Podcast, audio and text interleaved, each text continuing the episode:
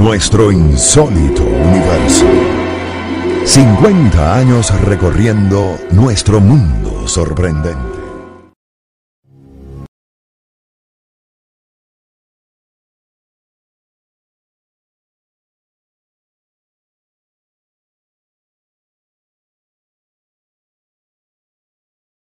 siglo II, era cristiana, agonizaba en un barrio marginal de Bagdad, Persia, una viuda miserablemente pobre.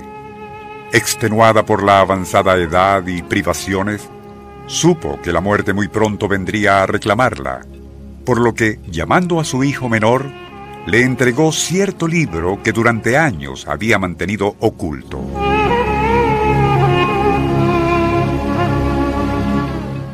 Hijo mío, le dijo al muchacho, este libro me fue dado en pago por un poderoso hechicero, a quien hace mucho le di posada por una noche. Sus páginas contienen detalladas instrucciones para localizar un inmenso tesoro oculto en un país lejano. Una vez que tengas ese libro en tus manos, solo hay una condición que tienes que observar estrictamente. Debe ser leído por ti página por página y sin saltar ninguna. Si te adelantas para llegar más rápido al final, este libro comenzará a esfumarse de inmediato y jamás podrás encontrar el tesoro.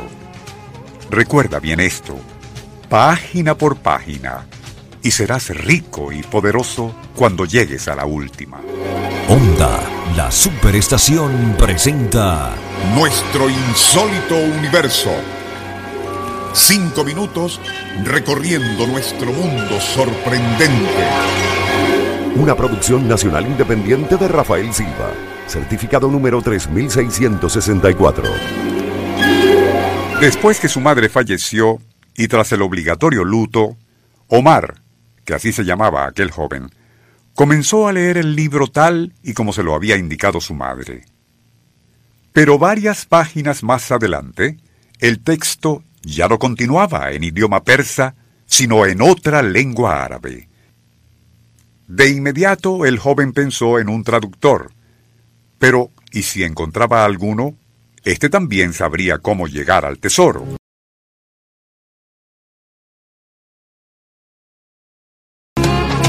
De allí que se empeñó en estudiar aquel idioma árabe, y tras varios meses aprendiéndolo, continuó leyendo sus páginas una por una.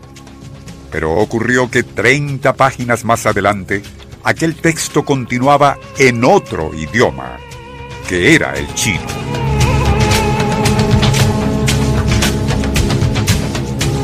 Y así, cada tantas páginas, estas variaban a otro lenguaje obligando al persistente Omar a dedicarse con disciplina y tesón a dominarlos todos.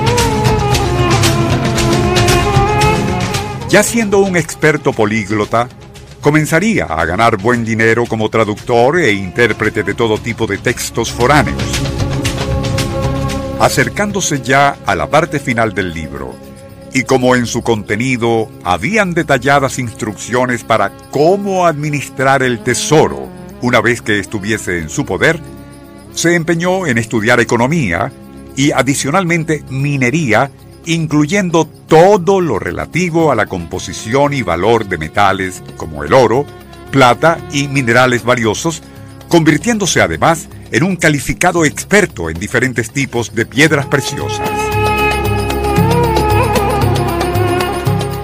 De igual manera, aprendió ingeniería y urbanismo, creciendo a tal punto su reputación de hombre culto y gran sabiduría, que hasta llegó a oídas del Shah, supremo mandatario persa, quien le encomendó varios proyectos. Omar los llevó a cabo con tan eficiente profesionalismo que el así llamado Rey de Reyes lo citó a su palacio. Al salir de allí, tras horas de conversación, ya había sido nombrado administrador general del imperio. Fue tan honesta y acertada su gestión en tal alto cargo que, y al poco tiempo, el otrora humilde hijo de una viuda marginal y paupérrima, llegó a ser tan admirado por la ciudadanía como el propio emperador.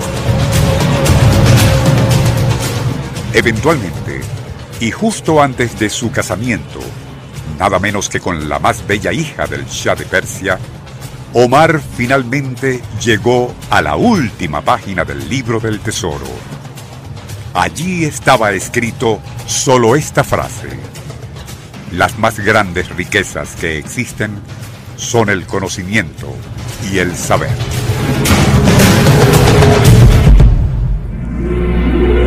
Onda, la superestación presentó Nuestro insólito universo.